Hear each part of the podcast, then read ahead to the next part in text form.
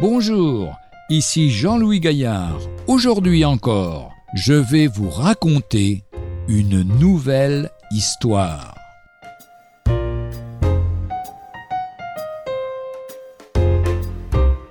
Sacrifice ou privilège? Deux riches chrétiens, un homme d'affaires et un avocat, entreprirent ensemble le tour du monde.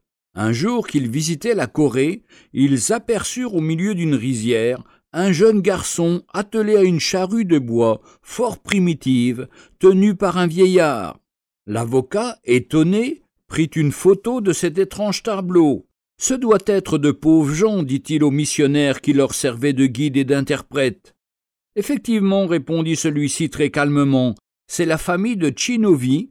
Quand, après la guerre, un lieu de culte fut édifié, ils auraient vivement voulu apporter leur contribution, mais ils n'avaient pas d'argent. Ils vendirent alors leur bœuf et donnèrent toute la somme à l'Église. C'est pourquoi ce printemps, ils tirent eux-mêmes leur charrue. Les deux voyageurs restèrent un moment pensifs, puis émus. L'avocat rompit le silence et dit Ce dut être un réel sacrifice. Il ne le considérait pas ainsi, répondit le missionnaire. Il s'estime très privilégié d'avoir eu un bœuf à vendre.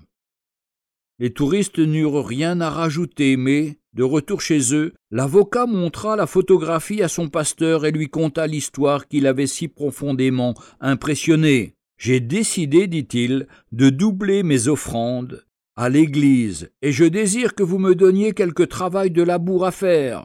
Je n'ai jamais donné à Jésus-Christ quoi que ce soit qui me coûte vraiment. J'ai dû faire le tour du monde pour enfin le réaliser. Dans 1 Chronique chapitre 21 verset 24, le roi David dit Je n'offrirai point à l'Éternel mon Dieu des holocaustes qui ne me coûtent rien. Retrouvez un jour une histoire sur www.365histoire.com.